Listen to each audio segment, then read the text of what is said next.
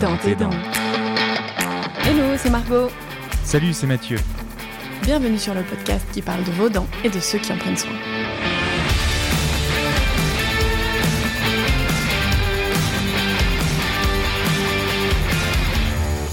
Hello les amis, c'est toujours un plaisir de vous retrouver par ici. Vous faire découvrir un peu plus le monde de la dentisterie, tous les soins qui existent, ainsi que les compétences des hommes et des femmes qui exercent pour votre santé bucco-dentaire. Si vous aimez le podcast, eh bien parlez-en autour de vous, mettez des petites étoiles sur l'application de votre téléphone et surtout, incitez vos proches à écouter. En effet, c'est le meilleur moyen pour que Dents et Dents gagne en visibilité. Si vous avez des questions ou des sujets que vous aimeriez que l'on traite, eh bien contactez-nous via Facebook ou Instagram et Dents est à retrouver sur Apple Podcast, Spotify, Deezer, YouTube et toutes les autres plateformes d'écoute. Et maintenant les amis, place au septième épisode.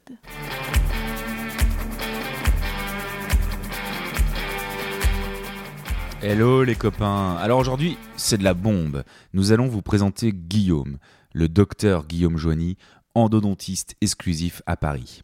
Alors pour ceux qui ne le savent pas, l'endodontie est une spécialité qui traite des racines des dents. Après ses études, Guillaume est parti trois ans aux États-Unis pour se spécialiser en endodontie. Accrochez-vous les copains, car Guillaume est un passionné qui a la bougeotte. C'est un conférencier hors pair reconnu à l'international. Il a également publié deux livres consacrés à sa spécialité. Ces livres sont à destination des dentistes, mais pour ceux que ça intéresse, nous vous mettrons le lien dans la description de l'épisode. Nous avons parlé avec Guillaume des soins des racines et de comment sauver les dents, mais aussi de bricolage, de choix à contre-courant et de la différence entre capacité et compétence. Les caries, les rages de dents, les dents nécrosées, quels sont les symptômes d'une dent malade? Comment conserver vos dents grâce à l'endodontie? Est-ce que après un traitement endodontique, vos dents resteront fonctionnelles? Si mon dentiste peut faire le traitement, pourquoi est-ce que j'irai voir un spécialiste en endodontie? Le docteur Guillaume Joigny a répondu avec conviction et pédagogie à toutes ces questions. Nous vous laissons en très bonne compagnie les copains. Bonne écoute et surtout, prenez soin de vos dents.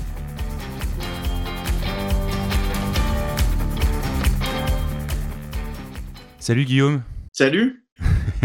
Ça me fait plaisir de te voir aujourd'hui. En plus, on est à, on est à quelques kilomètres de distance, hein, puisqu'on enregistre ce, podcast pendant le confinement. Là, t'es où toi en ce moment?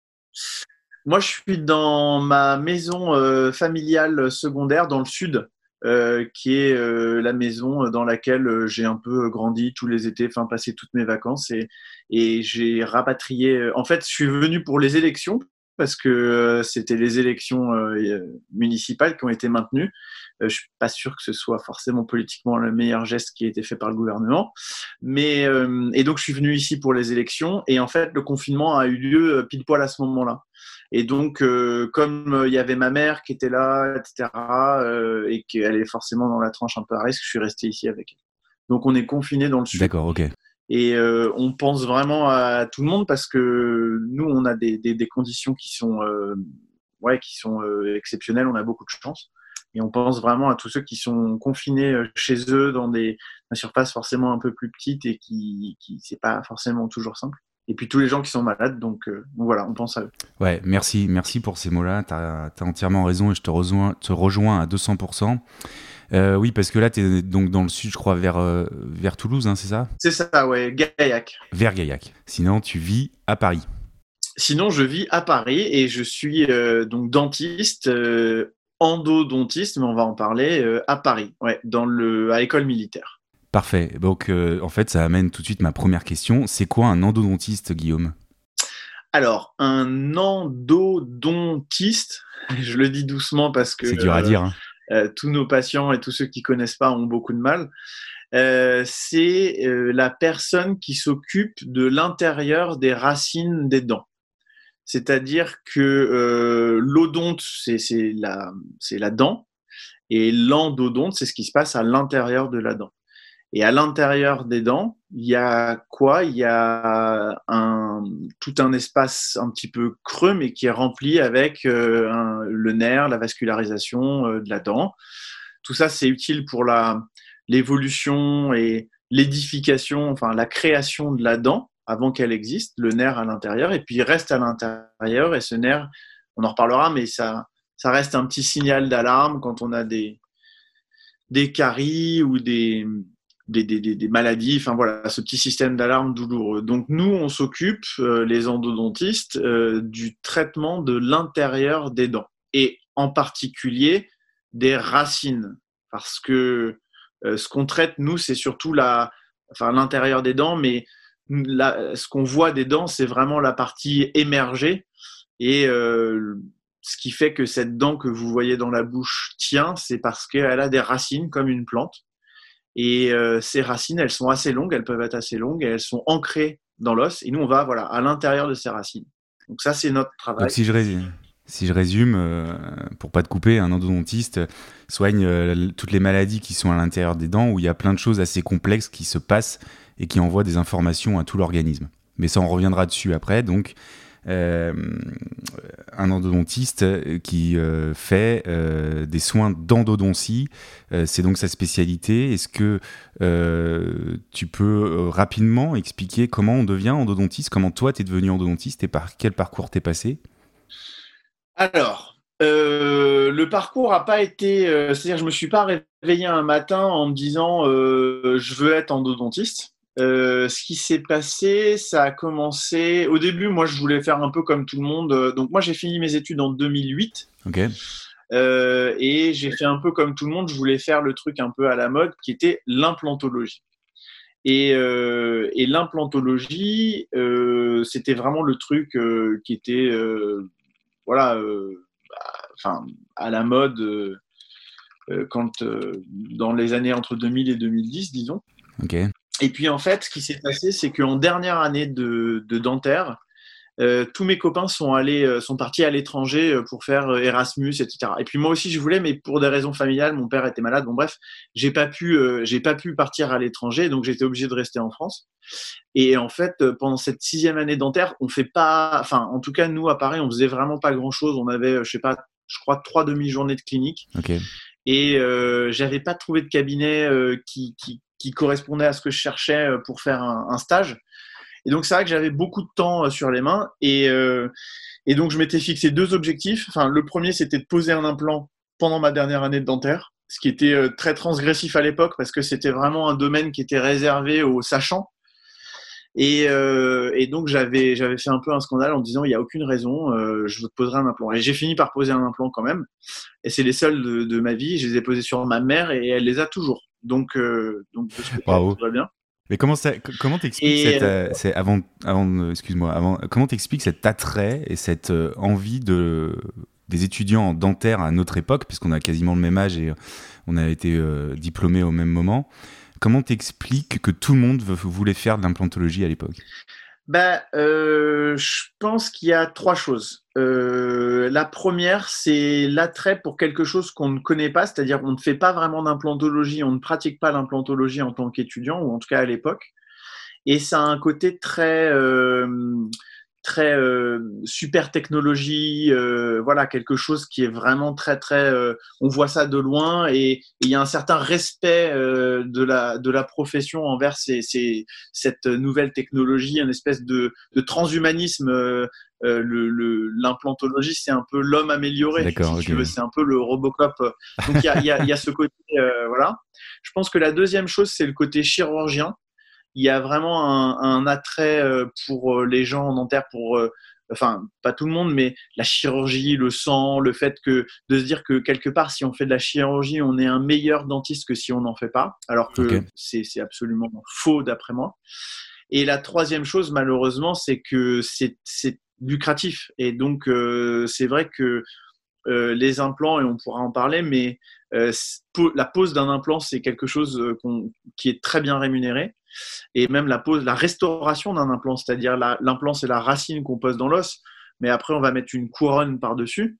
Euh, et, c'est vrai que cet acte global, la pose de l'implant plus la pose de la couronne sur l'implant, c'est quelque chose qui a toujours été euh, très lucratif et, euh, et où est très peu encadré par la sécurité sociale. Donc à la fois il y a un côté rémunérateur et de l'autre la sécurité sociale qui laisse un petit peu tranquille les gens qui posent qui posent des implants. Donc je pense que c'est un peu ces trois choses. Rajouter à ça le côté spectaculaire et le côté un peu chirurgien de la chose font rendre la spécialité assez attrayante, c'est ça? Exactement, mais je pense que là on est en train d'assister à la fin euh, de cette époque euh, de, de l'implantologie pour, pour plusieurs raisons. Euh, la première, c'est que on se rend compte que bah, ça marche, mais ça marche pas si bien que ce qu'on pensait. Et donc, euh, on revient, on fait un, y a un petit rétro-pédalage euh, justifié, je pense, scientifiquement établi sur le fait que les implants, voilà, à long terme, ne, vont pas durer toute la vie, ou en tout cas, il ne faut pas partir en se disant que quand on a un implant, ça va durer toute la vie. Et puis la deuxième chose, c'est que bah, aujourd'hui, euh, c'est plus un marché de niche, c'est-à-dire que tout le monde pose des implants. Euh, les systèmes se sont extrêmement simplifiés. La procédure chirurgicale est devenue beaucoup plus abordable. Et du coup, on a assisté à vraiment une explosion du nombre de gens qui posent des implants et donc une, difficulté pour les spécialistes de vraiment avoir une pratique euh, euh, remplie et, qui fonctionne bien. Et parallèlement à ça, l'endodontie, qui est donc euh, notre spécialité, elle a connu un boom technologique depuis les 20 dernières années, mais on va en parler. Les taux de succès ont augmenté et les gens prennent conscience aussi que finalement garder sa dent, c'est pas si mal. Et donc, on est en train d'assister, c'est mon analyse, on verra dans 10 ans si elle est fausse, mais j'ai l'impression qu'on assiste exactement en endodontie à ce qu'on a assisté il y a 20 ans en implantologie. Il y a aujourd'hui de plus en plus de, gens qui font de l'endodontie de manière exclusive, c'est-à-dire uniquement de l'endodontie. Comme nous euh, hmm. sans, parler de, de leurs compétences ou de leur formation ou quoi que ce soit, il se trouve que voilà, il y a plein de gens qui font ça. Et donc, je pense que euh, euh, là où il y avait peu de gens qui pratiquaient l'endodontie exclusive il y a, voilà, il y a une dizaine d'années, je pense que dans dix ans, ce sera, on, va, on va se retrouver au même point euh, que, que l'implantologie. Et comment, à ce moment-là, toi, tu es tombé dans l'endodontie? Parce que moi, je me souviens que quand tu disais que tu étais un peu passionné d'endodontie, tu passais pour un extraterrestre. Hein, et même le président de mon jury de thèse, euh, le jour de ma thèse, m'a dit euh, non mais fais pas ça, va poser des implants comme tout le monde, euh, tu seras, ce sera plus facile la vie, tu verras, tu t'en sortiras mieux et tout. Donc quel, a été l'élément déclencheur chez toi? Alors, plusieurs choses. moi, je suis, très bricoleur. J'aime beaucoup bricoler des trucs, voilà, les, les, les Lego, les machins. Enfin, j'ai toujours bricolé, fait un peu de l'électricité, reparé tout chez moi. Enfin, voilà. Donc, je suis un peu un, touche-à-tout de ce côté-là. Et pourquoi je dis ça? Parce que notre métier, c'est quand même beaucoup du bricolage, de, disons, de précision, mais ça reste quand même du, voilà, un métier très technique euh, et qui demande des, un petit peu, enfin voilà, d'agilité euh, manuelle et de, voilà, de vision, de compréhension dans l'espace. Et en fait, quand je suis arrivé donc en sixième année, j'avais beaucoup de temps. Et le deuxième objectif que je m'étais fixé, c'était, on avait un microscope euh, dans, un, dans un coin de, de, la salle et mon enseignant à l'époque est devenu un ami et qui m'a beaucoup aidé dans, mon, dans mes études, qui est Franck de Cup, qui est maître de conférence à, à Paris 5 euh, et qui est, un, qui est un enseignant extraordinaire, euh, m'a dit, bah voilà, il y a ce microscope qui est là, euh, si tu veux, tu peux l'utiliser. Et moi, j'ai j'ai vu le truc et je me suis dit, waouh, c'est génial. Et il m'a dit, la première chose à faire, ce serait d'écrire un mode d'emploi pour ce microscope. Parce que personne ne, sait vraiment l'utiliser. Et donc, euh, je me suis dit, bah allez, je vais faire un, mode d'emploi pour le microscope. Et c'était un, c'était un microscope, euh, vraiment, c'est un best-seller en, dentisterie aujourd'hui. C'était un Pico de chez Zeiss, pour ceux qui connaissent. Et donc, c'est un, microscope euh, tout bête.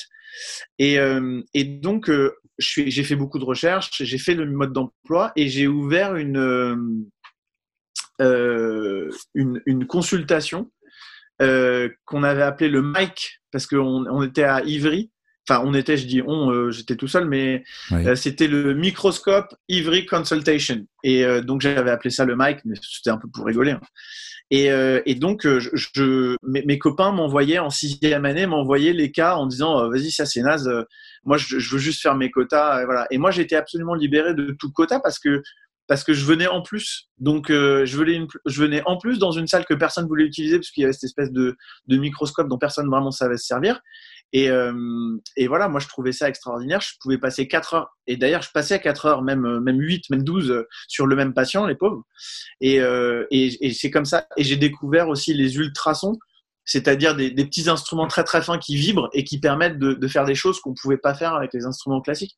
Donc en fait, le, microscope m'a vraiment fait découvrir un nouveau monde et je me suis, je me suis pas, en fait, la contingence euh, financière n'a jamais été un, souci. Non pas que je suis héritier d'une grande famille, mes parents sont profs de français, donc euh, enfin, j'ai pas eu d'argent de famille. C'est pas ce qui te motivait. Mais au contraire, ils m'ont Ouais, si tu veux, euh, j'ai pas grandi avec le l'argent comme valeur repère. Euh, c'est pas, je me suis jamais dit, euh, tiens, je vais faire dentiste parce que je vais gagner de l'argent, ou tiens, je vais faire cette spécialité parce que je vais gagner de l'argent. Effectivement, quand je quand j'ai commencé à faire de l'endodontie, euh, c'était pas c'était pas évident quoi. C'est-à-dire que c'était aujourd'hui quand on dit tu veux faire de l'endo, ah bah oui, je comprends, etc. À l'époque, pas du tout c'était vraiment le début du, du, du, microscope, enfin du microscope à la fac en tout cas, parce qu'il y avait, il y a bien sûr bien d'autres spécialistes avant moi. Euh, je suis euh, et des très bons spécialistes, on en a plein à Paris. c'est ceux qui ont même écrit, euh, écrit les, les, bases de notre spécialité au final. Bien sûr, bien sûr. Mais c'est vrai qu'en tant qu'étudiant, quand tu étais étudiant et que tu disais très tôt, bah moi en fait l'endodontie ça m'amuse, euh, les gens te regardaient un peu comme euh, t'es un peu bizarre. Toi. comme un extraterrestre. Et, euh, mais bon, c'est pas la première fois qu'on me dit que je suis bizarre, donc je le prends bien. et, et, puis, et puis après, donc j'ai fait ça. Et puis après, ça a été, et je pense que c'est surtout, c'est surtout ça qui fait les choses, ça a été une rencontre. Et cette rencontre, ça a été avec Bertrand Cayette qui est un spécialiste euh, bah, mondialement reconnu dans la discipline. Et en fait, euh, je faisais des, je commence, déjà en sixième année, je faisais des présentations à la fac, des espèces de mini, conférences euh, pour les soirées mythiques. C'était les soirées qui allaient sponsoriser nos, nos voyages de désintégration.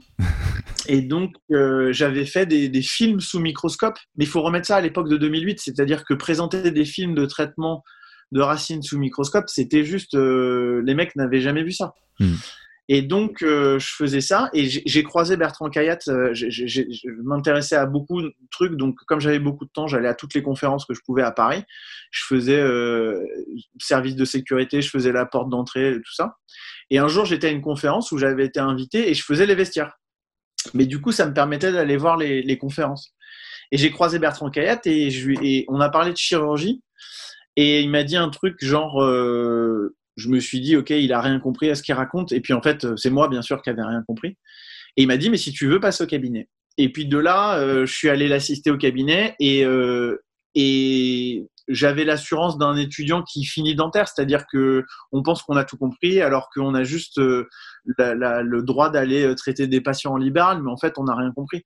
Et donc, j'avais cette assurance-là. Je suis arrivé dans son cabinet, je l'ai vu traiter des patients et je n'ai rien compris. Donc lui était endodontiste. Hein. Lui, il est spécialiste. Et, je pensais avoir au moins les bases. Mais c'est-à-dire que je me souviens, euh, la première fois que j'y suis allé, il m'a dit, tu vas aller avec mon assistante, on va, tu vas faire le screening des patients. C'est-à-dire que on regardait avant les motifs de consultation, les radios, etc. Et, l'assistante me disait ah ça c'est fêlé, ah ça c'est ça c'est plutôt pour une chirurgie. Et je la regardais, je dis mais n'importe quoi. Je la regardais vraiment. Euh, euh, en me disant, euh, elle, a, enfin, elle se prend pour qui? Elle a rien compris. Bon, j'ai bien vite compris que c'était moi hein, qui avait rien compris, et donc en fait, elle avait raison sur tout, c'est-à-dire que l'assistante était était bien plus formée et bien plus avancée en endodontie que moi. Et, euh, et, de là, je me suis dit bon, allez, il est temps de remettre son ego dans sa poche et puis de, de, de commencer à ouvrir ses oreilles et ses yeux. Donc si je résume, et ça a duré, hein? Si je résume. Pardon? Si je résume, tu te retrouves en fin de tes études comme un extraterrestre passionné d'une discipline euh, où tu te sens un petit peu seul, et au final, tu trouves un grand spécialiste, hein, qui est lui-même déjà un extraterrestre, parce qu'à leur époque c'était encore plus rare. Tu vas le voir chez lui et tu tombes amoureux de cette discipline. Ouais, c'est-à-dire que en fait, euh, comme, comme tout, euh, comme tout ce qui m'intéresse, en tout cas personnellement, c'est-à-dire que je suis tombé sur un truc que j'ai pas compris. Et ça, ça m'énerve. C'est-à-dire que euh, je dis pas que je comprends tout, mais en tout cas là, j'avais toutes les clés en main, tous les outils. Enfin, il me semblait que j'avais tous les outils en main pour comprendre ce qui se passait, et malgré tout, je comprenais pas. Et j'ai été ébloui par ouais, cette, intelligence qu'il avait, cette, euh, euh, cette façon d'expliquer, cette ouverture d'esprit, cette, euh, c'était vraiment comme un, si tu veux, comme un, sculpteur, tu vois un bout de bois, moi je vois un bout de bois, et lui il voit, tu vois un cheval, hmm. et tout doucement le cheval prend forme sous ses petits coups de, de, marteau. Bah là c'était la même chose. Il utilisait jamais les mêmes instruments. Il, c'était vraiment du travail sur mesure, mais le résultat était à chaque fois parfait et je ne comprenais pas comment.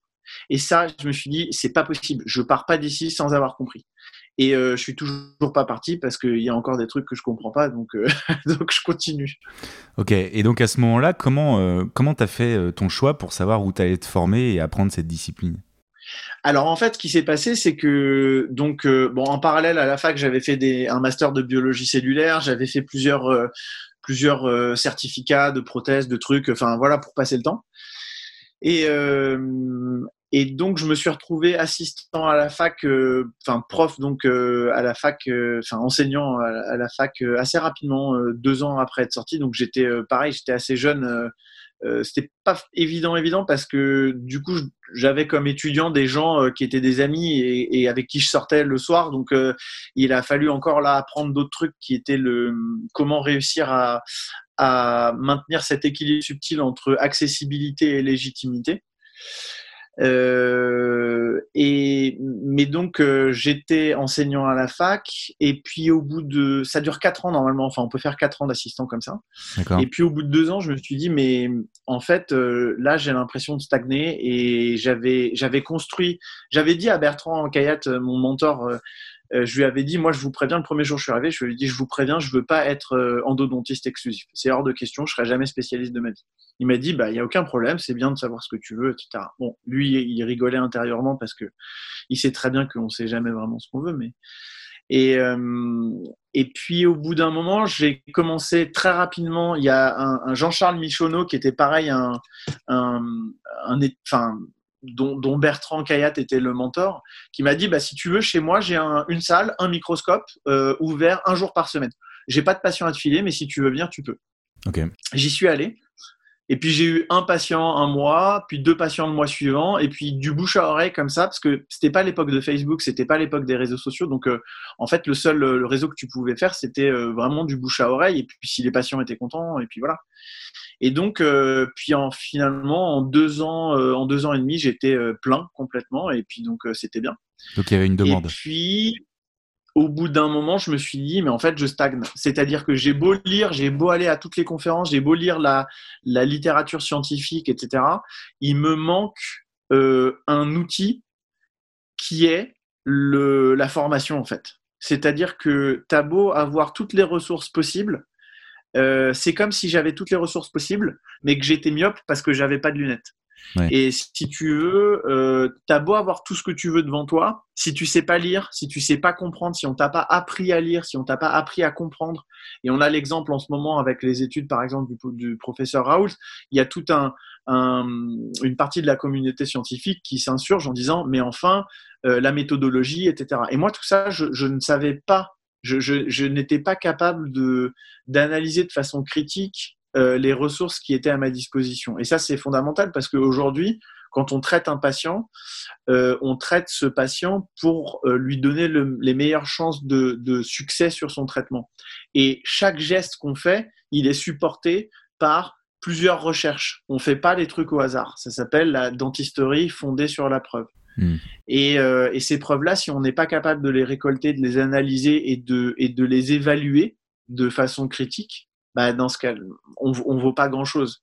Et puis, euh, enfin, en tout cas, c'est mon avis. Hmm. Et, euh, et, donc, à partir de là, je me suis dit, bon, je, je stagne.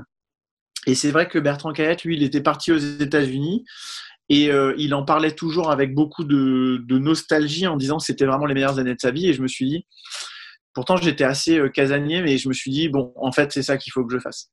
Et j'ai tout, j'ai mis de l'argent de côté. J'ai arrêté complètement. Euh, j'ai fermé mon cabinet, enfin euh, voilà ma pratique, ce qui était un peu, enfin en fait inconscient. Et, euh, et j'ai appliqué pour pour une école aux États-Unis. Et aux États-Unis, pourquoi? Parce que j'avais envie d'apprendre plus l'anglais. Je parlais pas extrêmement bien anglais. Et puis, je voulais aussi une expérience de vie. Je voulais, je me suis dit si je voulais le faire à fond. Et donc, si j'étais resté, par exemple, à Paris ou, si j'étais allé proche, ça aurait pas été, à mon sens, une, coupure totale.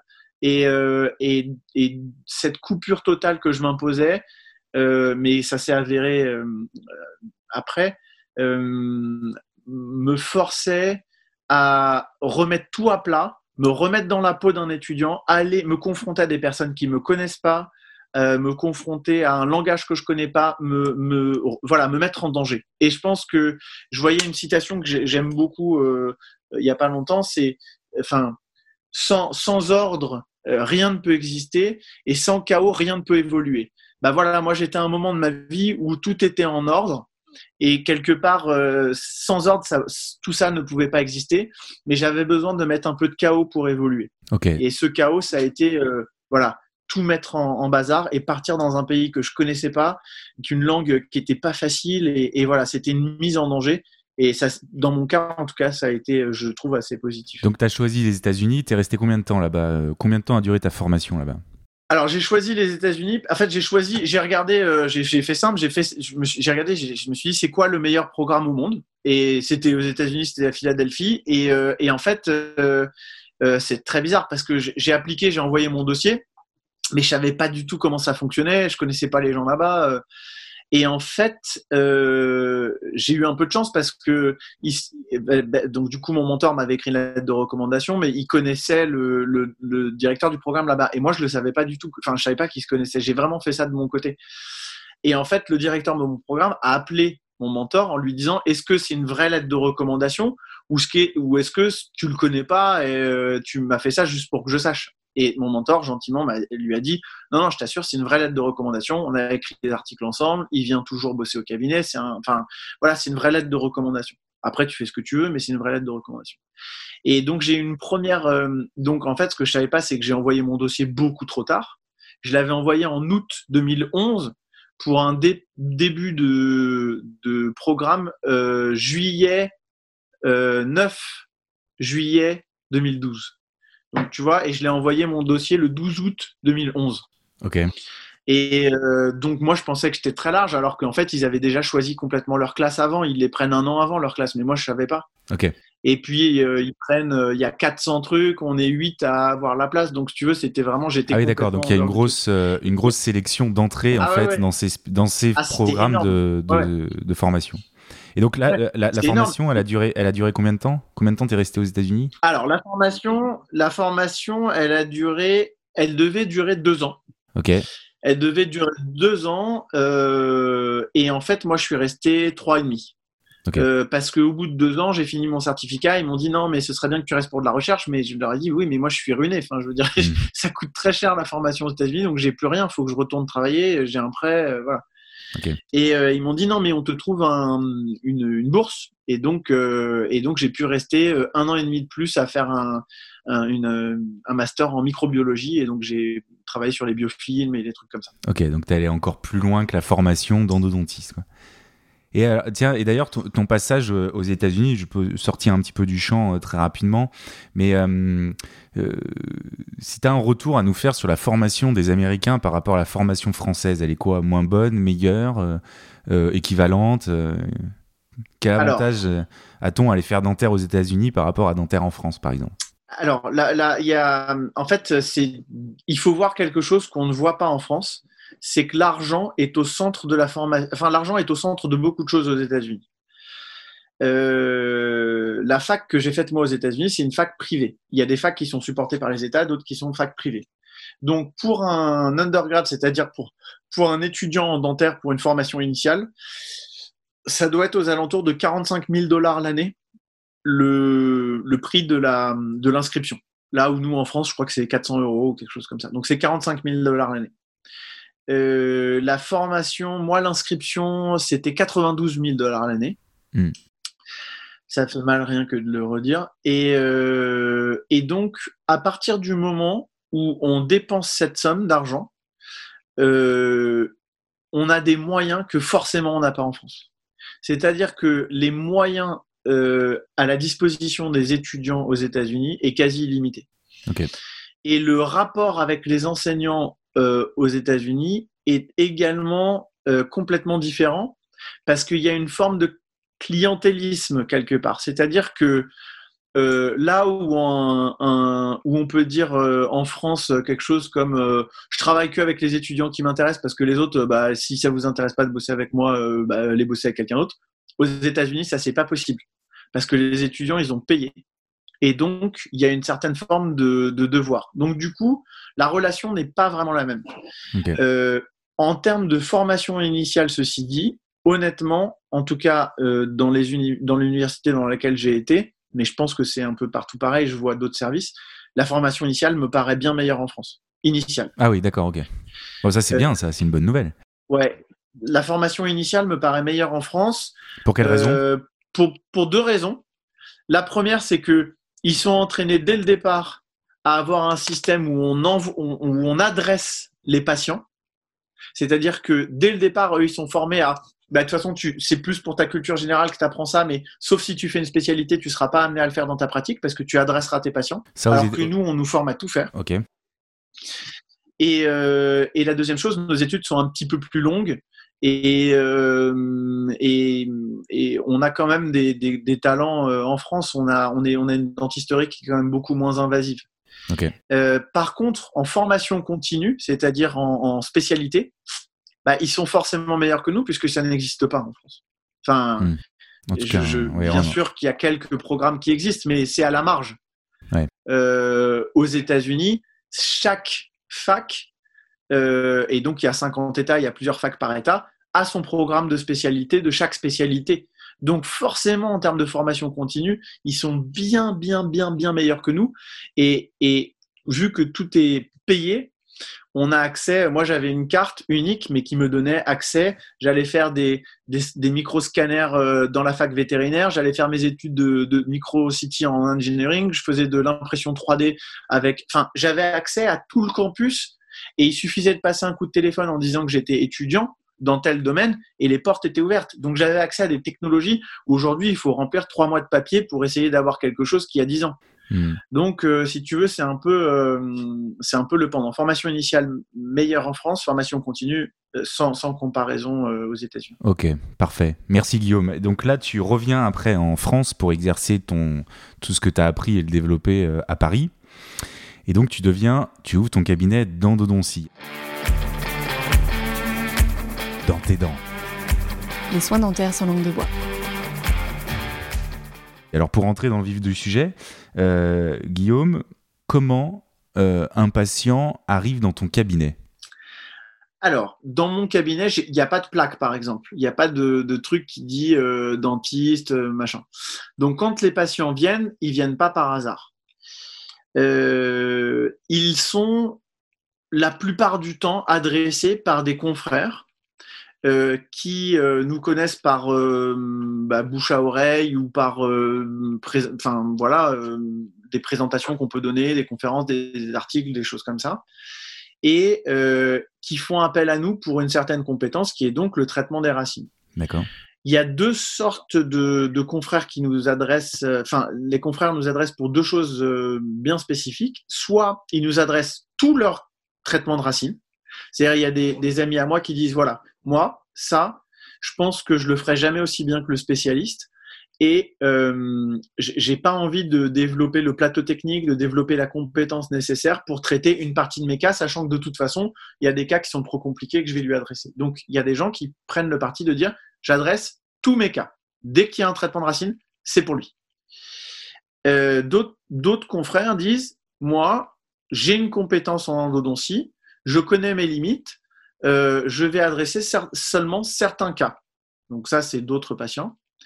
Il y a un troisième cas de figure, c'est oh, mince, je croyais que j'étais capable et en fait j'ai fait une bêtise et là maintenant je sais plus du tout comment m'en sortir. J'appelle au secours le, spécialiste. Voilà, ça c'est les trois, euh, les trois euh, profils de patients effectivement, moi j'ai aussi une, quatrième catégorie, c'est euh, même des spécialistes qui m'adressent pour des, pour des chirurgies, parce que on, peut parler de chirurgie si tu veux, mais ça c'est un, acte qui, est, enfin, qui, qui fait partie de l'endodontie, de ma spécialité, hmm. mais que tous les spécialistes ne pratiquent pas. Et donc, euh, euh, dans certains cas bien, bien, bien particuliers, on, on les adresse parce qu'ils savent que, j'en pratique, mais toi, tu en pratiques aussi, et, et de, de, plus en plus de gens en pratiquent. Et, et je suis ravi. Donc non, mais ce qui est, ce qui est euh, intéressant dans ce que tu viens de dire, c'est que euh, les dentistes aussi font de l'endodontie au final.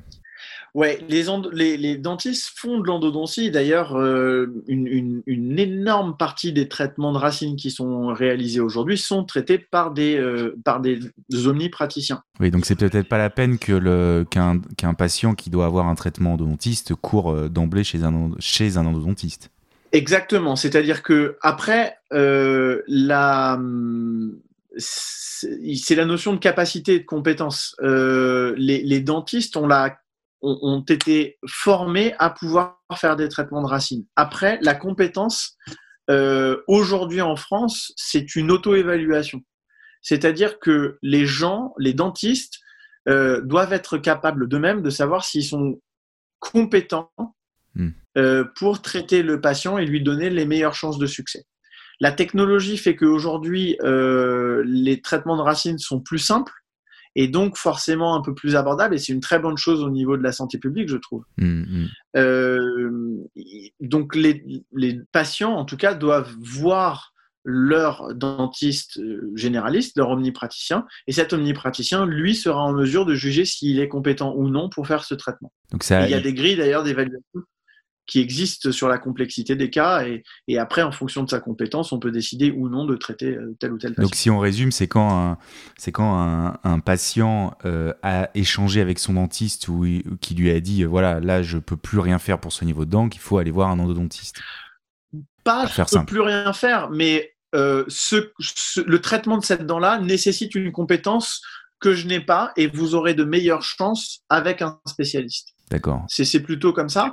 Et après, il y a quand même des patients qui, euh, et ça m'arrive de temps en temps, ça doit t'arriver aussi, qui disent Ah, euh, mon ami euh, Michel, elle a eu un traitement par vous, c'était génial, c'était super, moi j'ai la même chose. Et donc, je suis venu directement vous voir. Ça, c'est un peu le schéma à l'envers. Et d'ailleurs, une, consultation sur deux dans ce genre de cas, c'est pas un problème relié à de l'endo. Et, on leur dit, bah, moi, j'aimerais bien vous aider, mais pour le coup, c'est pas du tout mon domaine de compétence. Si vous n'avez pas de dentiste, je peux vous adresser. Où habitez-vous Je vous donne un dentiste euh, qui va. Parce qu'après, les dentistes, on, connaît beaucoup de correspondants et donc euh, euh, je choisis souvent les correspondants, bien sûr en fonction de leurs compétences, mais aussi en fonction de, leur profil, parce qu'il y a des profils de patients et des profils de correspondants, et donc j'essaye de, de faire correspondre les deux. Ok. Alors, bah merci pour cette précision-là. Et puis alors, à partir du moment où tu as un patient qui est adressé, il vient te voir en consultation, euh, pour quelle raison tu vas lui proposer des soins? Est-ce que c'est parce qu'il a que des douleurs? Est-ce qu'il a des infections? Euh, Je t'ai entendu parler de, chirurgie. Et puis, globalement, comment ça se passe? Comment ça se passe un soin d'endodontie, en fait? Alors, c'est très très vaste comme euh, question. Je vais essayer de synthétiser rapidement. on a deux sortes de, de dents qu'on va traiter les dents avec euh, les dents qui n'ont jamais été traitées et les dents qui ont déjà été traitées. Les dents qui n'ont jamais été traitées, euh, je veux dire endodontiquement, dont les racines n'ont jamais été traitées, elles peuvent présenter euh, deux sortes de, de, maladies. La première, elles sont toujours vivantes et elles sont très très douloureuses, c'est ce qu'on appelle la rage de dents. Euh, et c'est quelque chose qui lance, qui, tape très fort, et ça c'est très douloureux. Donc là, l'intérieur de la dent est toujours vivant, mais très inflammatoire. Et disons qu'avec une sorte de forme de pression, d'œdème à l'intérieur, vu que la dent est, est, comme nous en ce moment, elle est très confinée, la pulpe est confinée à l'intérieur, donc euh, cette pression, euh, ça, tape.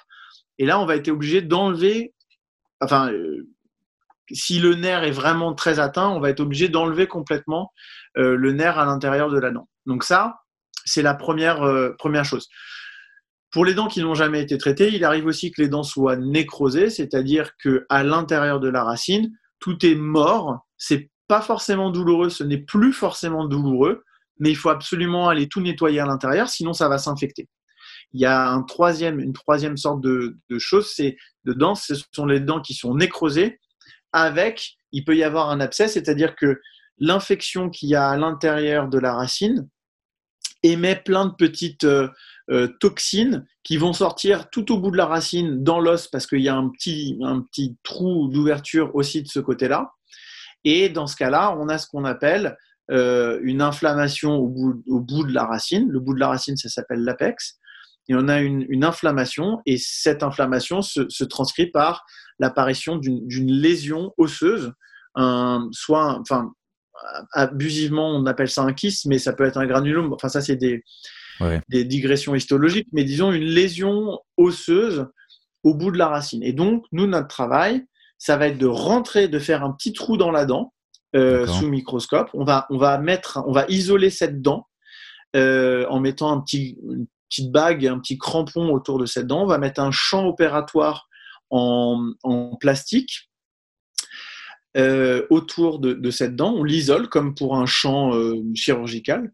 Et puis on fait un petit trou dans cette dent pour accéder à la ou aux euh, racines et aux canaux. C'est-à-dire qu'il y a deux notions. Il y a la racine qui est une entité physique, mais dans une racine, il peut y avoir deux canaux, trois canaux par exemple. Et nous, notre boulot, ça va être de trouver ces canaux, c'est-à-dire l'endroit où avant il y avait la pulpe, il y avait le nerf, et aller nettoyer, élargir toutes, euh, ces, canaux, les irriguer avec des solutions désinfectantes. Et une fois que tout, tout est très propre, on va reboucher cette dent euh, de manière à ce que l'état de désinfection euh, soit pérenne dans le temps, c'est-à-dire qu'il n'y ait pas de réinfection dans le futur. Et donc, nous, notre travail dans ce genre de cas, ça va être vraiment de faire en sorte que il y ait moins possible de microbes dans cette racine pour que s'il n'y avait pas de lésion osseuse au bout de la racine, ben, il n'y en ait pas qui se développe. Et s'il y en avait une, eh ben, elle se résolve et que l'os guérisse de lui-même parce qu'il n'y a plus de stimulation de la part des bactéries dans les racines. Ok. C'est un peu long comme phrase, mais. Non, non, c'est. Donc ça, c'est la, ça, c'est le premier cas. Ça me paraît très clair. Ouais. Le, le, deuxième, euh, les deuxièmes sortes de dents euh, auxquelles on a affaire, euh, ce sont les dents qui ont déjà été traitées. Okay. Et ces dents qui ont déjà été traitées, si on nous demande de les retraiter, c'est que elles ont été, elles peuvent être, disons, mieux traitées. Alors, soit parce que radiologiquement, on voit bien qu'il y a quelque chose qui ne va pas, c'est-à-dire on voit bien que euh, tous les canaux n'ont pas été trouvés, euh, on voit que le, traitement précédent n'est pas allé suffisamment au fond, on voit qu'il y a un instrument cassé, par exemple, ça peut arriver, des, instruments qui sont cassés dans les racines, euh, il y a eu un, axe qui n'a pas été respecté on a ce qu'on appelle une petite perforation. Enfin voilà, il y a eu quelque chose qui fait que le traitement précédent n'est pas satisfaisant.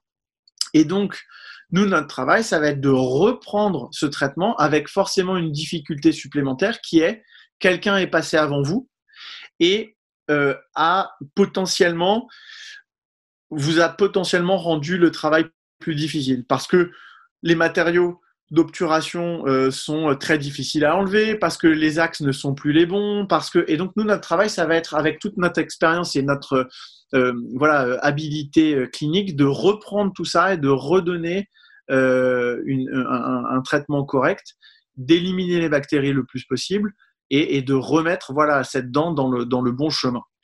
Euh, donc ça, ce genre de dent, on a deux façons de l'appréhender, soit le ce qu'on appelle le retraitement classique, qui est donc on fait la même chose que pendant un traitement d'une dent euh, qui n'a jamais été traitée, avec les difficultés que je viens d'évoquer. Mais on va plus loin. Soit euh, la dent a une couronne qui est bien adaptée et on a par exemple une racine qui est infectée ou deux avec une, une lésion osseuse au bout. Mais pour retraiter cette dent de façon conventionnelle, il faudrait enlever la couronne. Parfois, il y a des gros, gros pivots, il faudrait enlever ces pivots.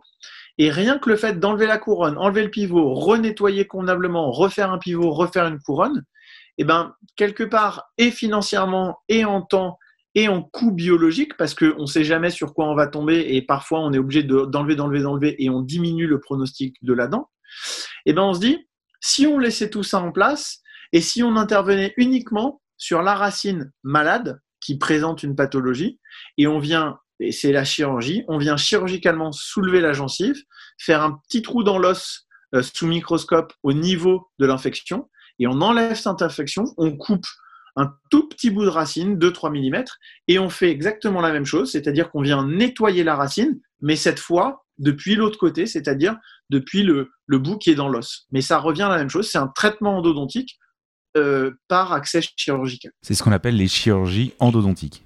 C'est ce qu'on appelle une chirurgie endodontique, exactement. Donc, ok, merci pour tous ces, ces renseignements. Alors, si je résume, en fait, au final, tu fais que t'adapter à toutes les dents, au final, que tu as en face de toi. Exactement, on s'adapte à toutes les dents parce que là, c'est encore les cas très classiques, mais il y a encore plein, plein, plein, plein d'autres situations. Mais globalement, c'est vraiment le, le, cœur de, le cœur de notre métier. On a une dent et qu'on nous confie avec un patient. On nous confie un patient, il a un problème sur une dent. Et nous, notre travail, ça va être, si tu veux, de rendre le statut, euh, euh, disons, microbiologique de cette dent compatible avec euh, la, santé autour de la, dent.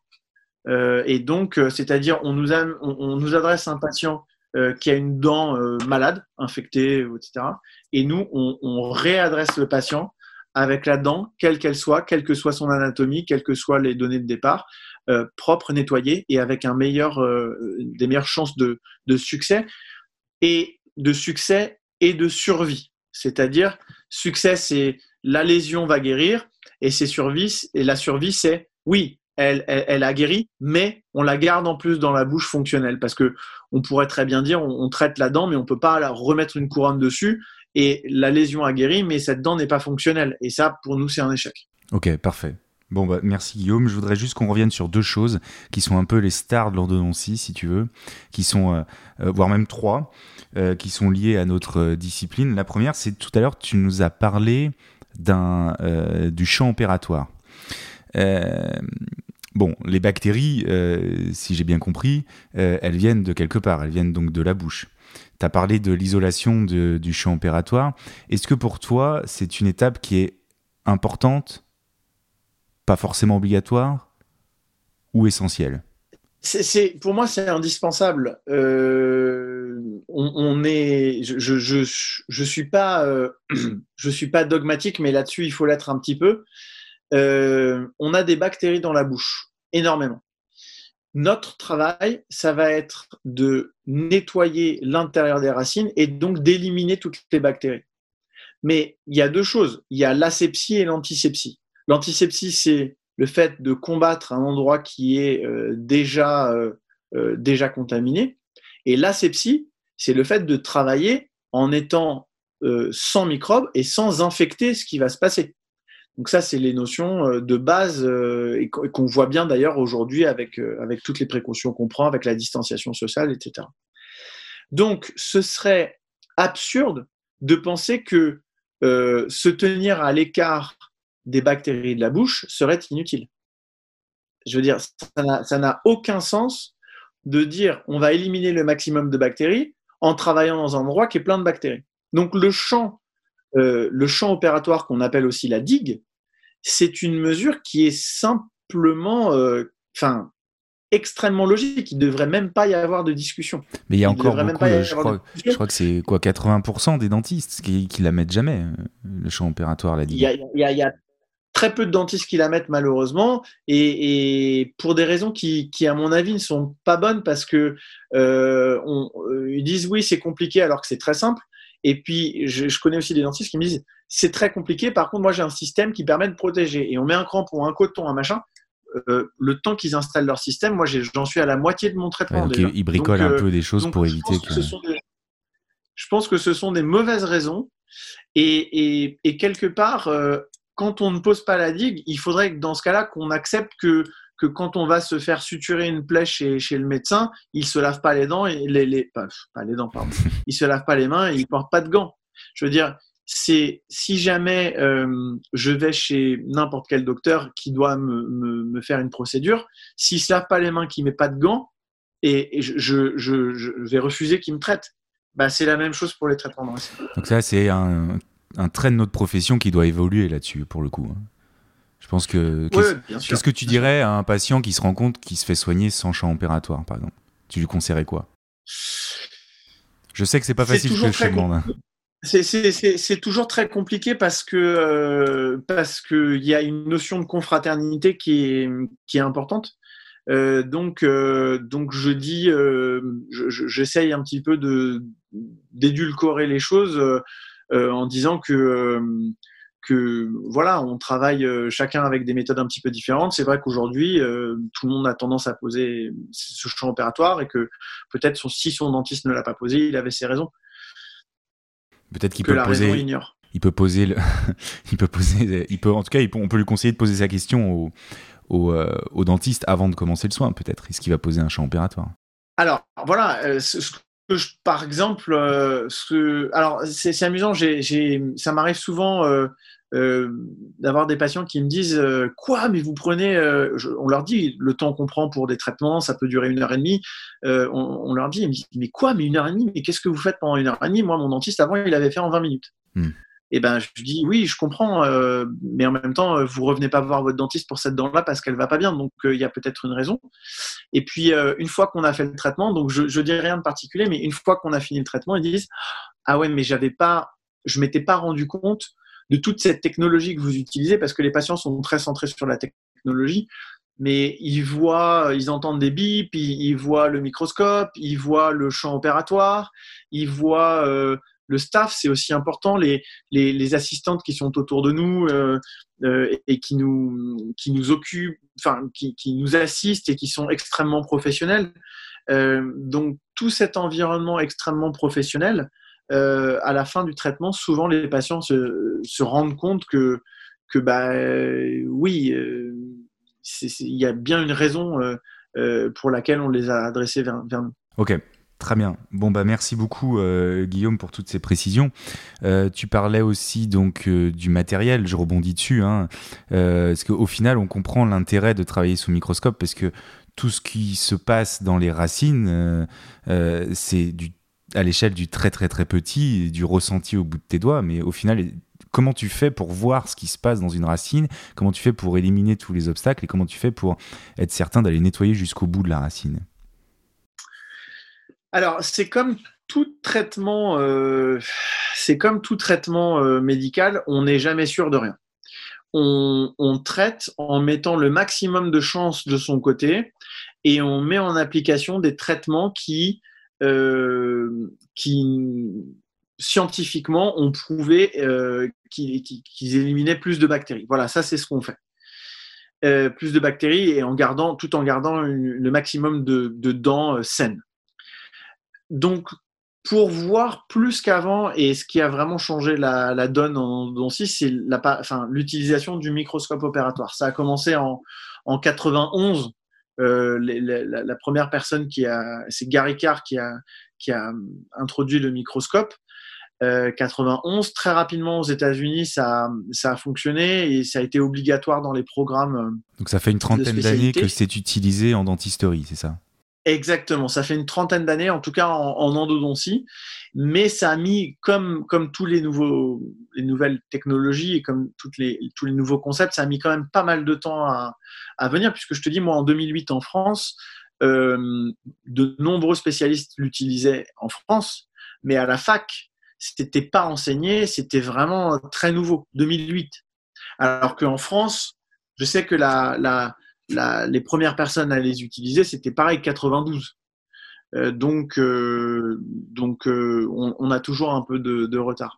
Donc, le microscope, lui, nous permet vraiment de voir extrêmement bien, mais en vision directe. Alors, les dentistes vont dire, ben non, c'est de la vision indirecte. Oui, on regarde dans un miroir, donc c'est ce qu'on appelle de la vision indirecte. Mais ce que je veux dire par là, c'est que ce qu'on voit avec le microscope, on ne peut pas voir au-delà d'une ligne droite.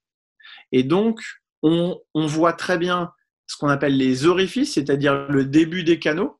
Et ça, c'est important parce que ça nous permet d'identifier les canaux qui sont souvent manqués, notamment dans la première molaire du haut. Euh, ça nous permet de voir là où il y a des instruments cassés, etc., etc. Mais ça ne nous permet pas de voir plus loin qu'une courbe. Or, les racines, elles sont souvent courbées. Donc, nous, notre microscope, l'essentiel de notre procédure va se passer euh, à, ouvrir la dent, détecter le nombre de canaux, euh, détecter le nombre de canaux. Mais après, ça va être vraiment un travail manuel euh, avec des, petites limes très très fines qui, peuvent être aussi fines que 6 centièmes de millimètre à la pointe. Et puis ensuite, c'est avec un passage d'instruments successifs et, une sensation tactile, même que ce soit au doigt ou avec des moteurs. Parce qu'aujourd'hui, on a des limes qui tournent. Alors, on ne va pas rentrer dans le débat enfin, dans, les, mouvements qui existent, mais globalement, on a des limes qui tournent à l'intérieur des racines euh, et à travers un moteur. Et mais il y a quand même une sensation tactile à travers un moteur. Euh, je me souviens quelqu'un qui me disait ah bah oui mais si on utilise le moteur on n'a pas de sensation tactile et je lui ai dit bah vous savez allez dire à un violoniste qu'il ne sent pas les cordes de son violon à travers son archet. Euh, c'est pas vrai. Je pense que les violonistes vous diront qu'ils ont une sensation tactile même s'ils utilisent un instrument euh, entre leurs mains et leurs cordes. Et ben nous c'est un petit peu ça. Euh, notre notre moteur c'est notre archet. Ok, merci encore. En fait, pour rebondir sur les trois stars de Lando que j'évoquais tout à l'heure, il y a premièrement pour moi le champ opératoire, deuxièmement le matériel avec le microscope qui nous permet de voir et la finesse des instruments au final qui, euh, si on peut, euh, on peut, euh, parce que je sais que tu travailles beaucoup avec des fabricants d'instruments, si on peut le rappeler, ce sont des instruments extrêmement fins et qui utilisent l'industrie de l'horlogerie de précision, je crois, hein, c'est ça? Exactement. Les instruments qu'on utilise en endodontie, à la base, effectivement, ça vient de, ça vient de l'industrie horlogère. Et c'est pour cette raison que, D'ailleurs, euh, la plupart des marques, euh, enfin des fabricants aujourd'hui encore, euh, sont situés en Suisse, dans le bassin horloger. Moi, l'industrie avec laquelle je travaille, elle est dans le, dans le bassin de Neuchâtel, dans le comté de Neuchâtel, ce qui est pratique puisque du coup, ils parlent français avec un accent, mais ils parlent français. Et ils fabriquent toujours au sein de la même usine, c'est deux entités différentes, mais des vis micrométriques pour les mouvements euh, de, de, montre. Donc, euh, c'est vraiment un savoir-faire très particulier. Et c'est vrai que aujourd'hui, on a une vraie maîtrise de, voilà, de, la, de la préparation, euh, de la confection d'instruments très fins. on le fait avec des machines très, très, très précises. Et puis, on maîtrise aussi les alliages. Euh, il y a eu beaucoup d'évolutions qui ont été faites au niveau de, des alliages et au niveau du traitement thermique de ces alliages. Donc, c'est vrai que toute cette technologie au service de nos objectifs biologiques fait qu'on arrive à, augmenter tout doucement, tout doucement, tout doucement euh, la, la qualité de nos traitements. Ok.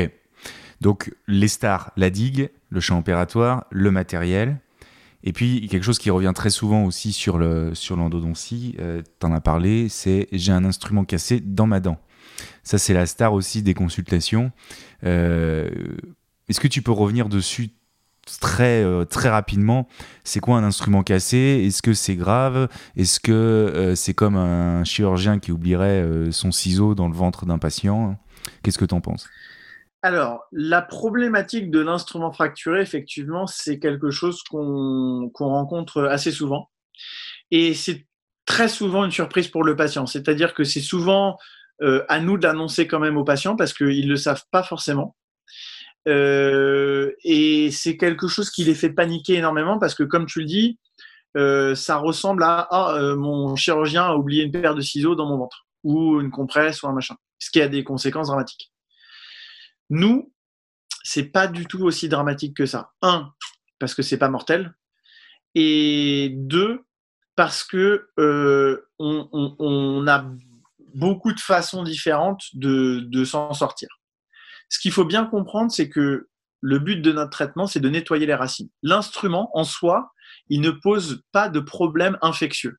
Le seul problème que pose ce petit bout d'instrument fracturé, c'est est-ce qu'il va nous gêner dans, la procédure de désinfection de cette racine.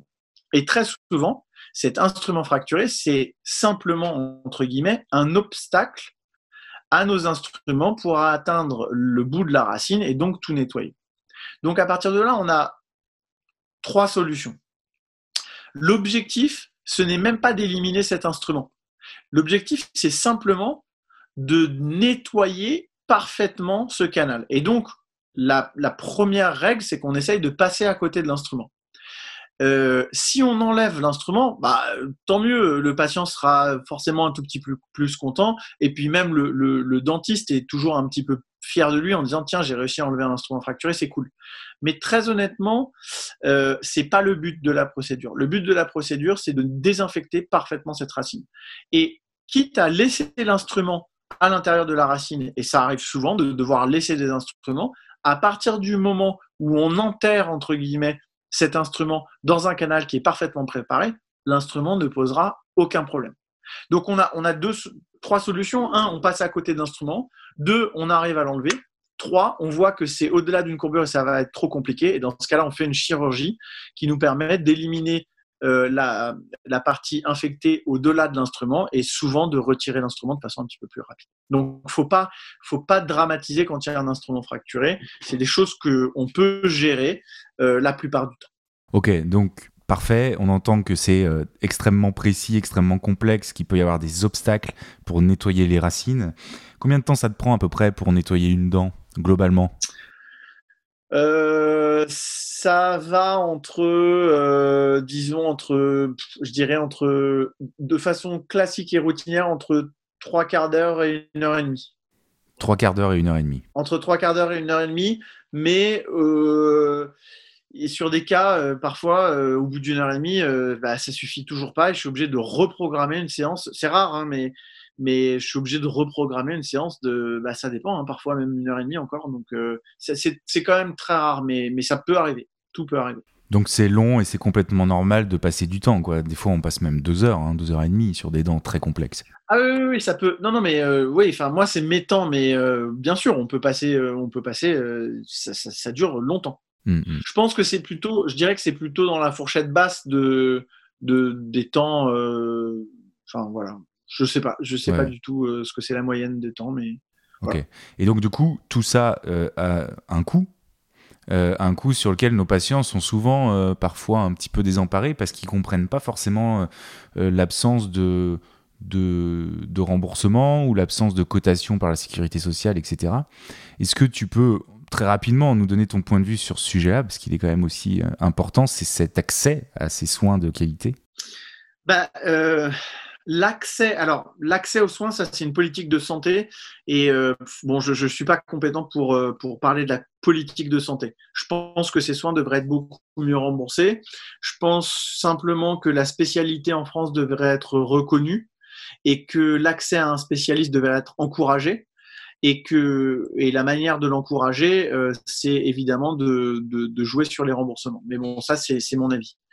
Ce que je peux dire en revanche, c'est que le, le, remplace, ce qu'on fait quand on fait ce genre de thérapeutique, euh, c'est euh, c'est de, de, sauver une dent de manière à ne pas l'extraire et la remplacer par soit un bridge, soit un implant. Il faut savoir que quand on extrait une dent, si on veut la remplacer par une bridge, ça veut dire tailler et donc abîmer les deux dents adjacentes qui bordent les dentements.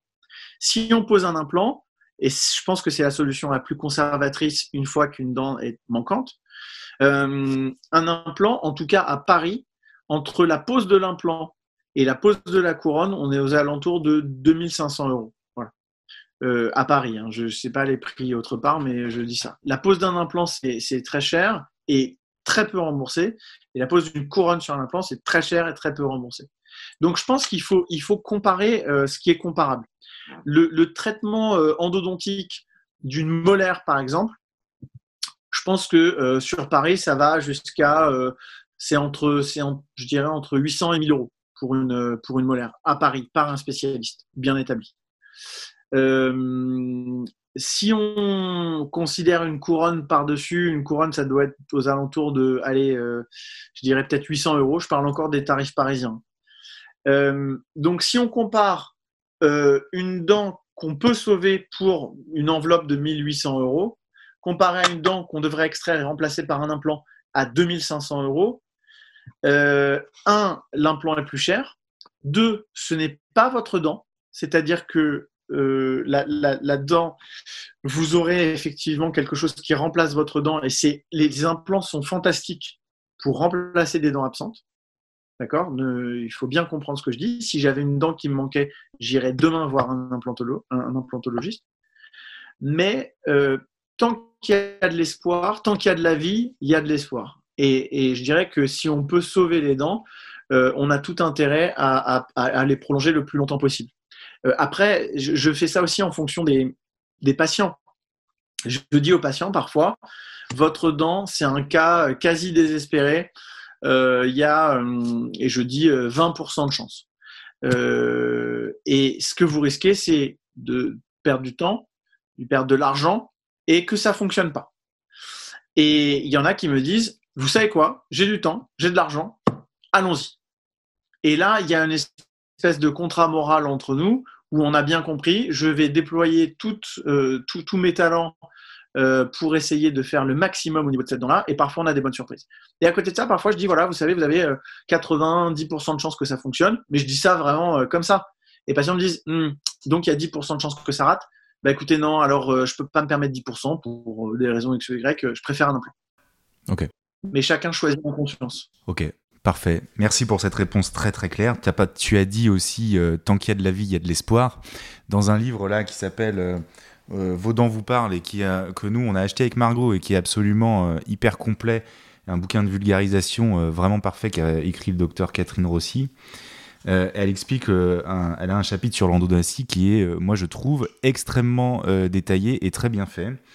Mais elle a une phrase aussi que j'aime beaucoup, euh, qu'elle cite un endodontiste réputé, sans dire son nom, le meilleur des traitements de racines est celui que l'on ne fait pas.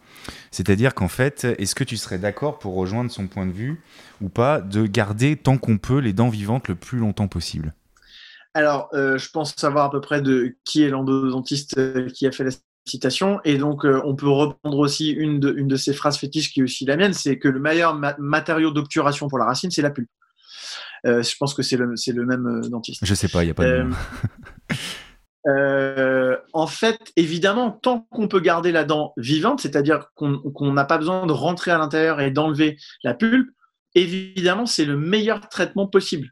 Et aujourd'hui, nos, alors malheureusement, nos capacités de diagnostic n'ont pas été. on, fait toujours les diagnostics comme on les faisait il y a, il y a 50 ans, et donc là-dessus, ça n'a pas progressé. Je pense que c'est une voie de recherche intéressante. Mais aujourd'hui, on, avait tendance à penser avant que quand la pulpe, le nerf était inflammé, c'était tout le nerf qui était inflammé. Or, on sait aujourd'hui que bien souvent, quand on a cette rage de dent, c'est en réalité la partie haute de la dent qui est inflammatoire.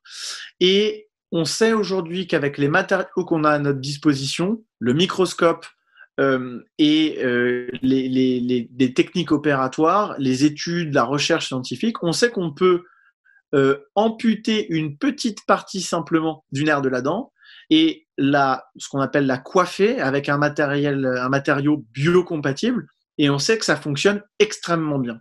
Donc aujourd'hui, on est moins interventionniste et on va essayer de limiter les traitements endodontiques euh, où vraiment on va intervenir à l'intérieur de la racine, aux dents qui vraiment le, nécessitent. C'est-à-dire que les, inflammations extrêmement importantes, on ne peut pas stopper le saignement, etc. etc. Mais aujourd'hui, on a de plus en plus de, thérapies qui nous permettent de conserver les dents vivantes et, on essaye d'aller vers, vers, cette, direction. Donc on va tout faire pour les garder. Super, ok. Eh bien écoute, euh, merci Guillaume, merci beaucoup parce que c'est pas évident, c'est pas évident de résumer cette discipline en, une petite heure. Euh, elle est tellement complexe, tellement exigeante, tellement, euh, tellement ouais, difficile. On l'a vu hein, dans ton parcours, hein, on a compris que c'était un peu un parcours du combattant pour à notre époque pour devenir endodontiste.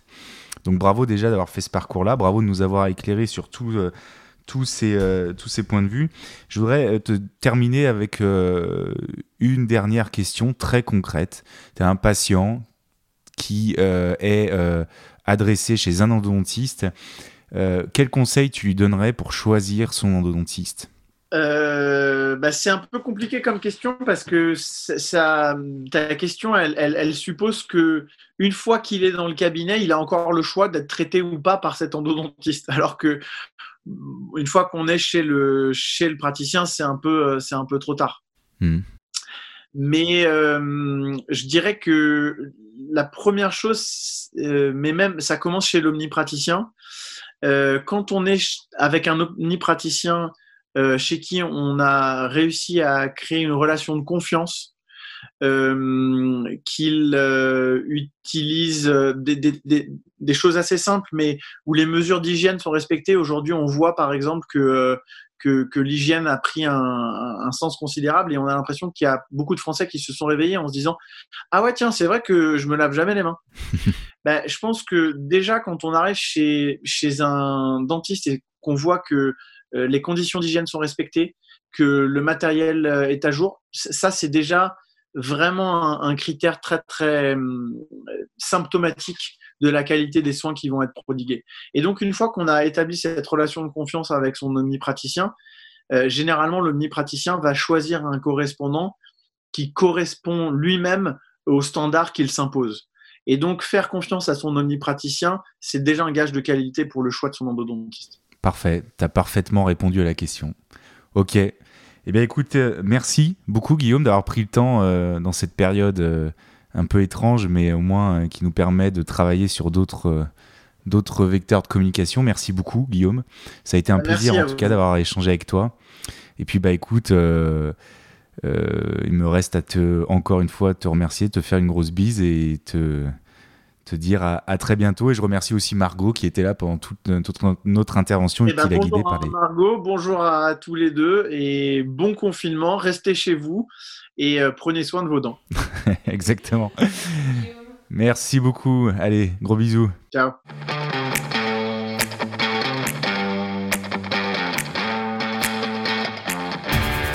Merci les copains pour votre attention et votre écoute. Nous espérons que cet épisode vous a plu. Alors si l'on doit retenir trois choses importantes de cet échange, c'est que premièrement, le champ opératoire ou la digue est la première étape incontournable pour un soin de racine effectué dans de bonnes conditions. Aucun soin ne devrait être fait sans la pose de ce champ opératoire.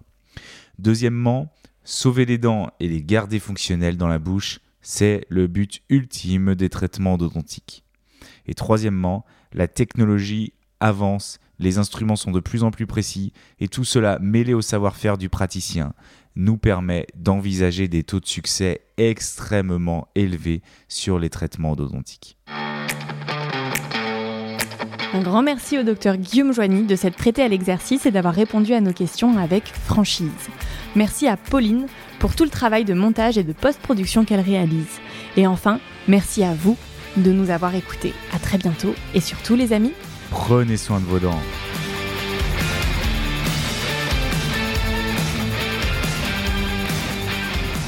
Mmh, dans tes dents.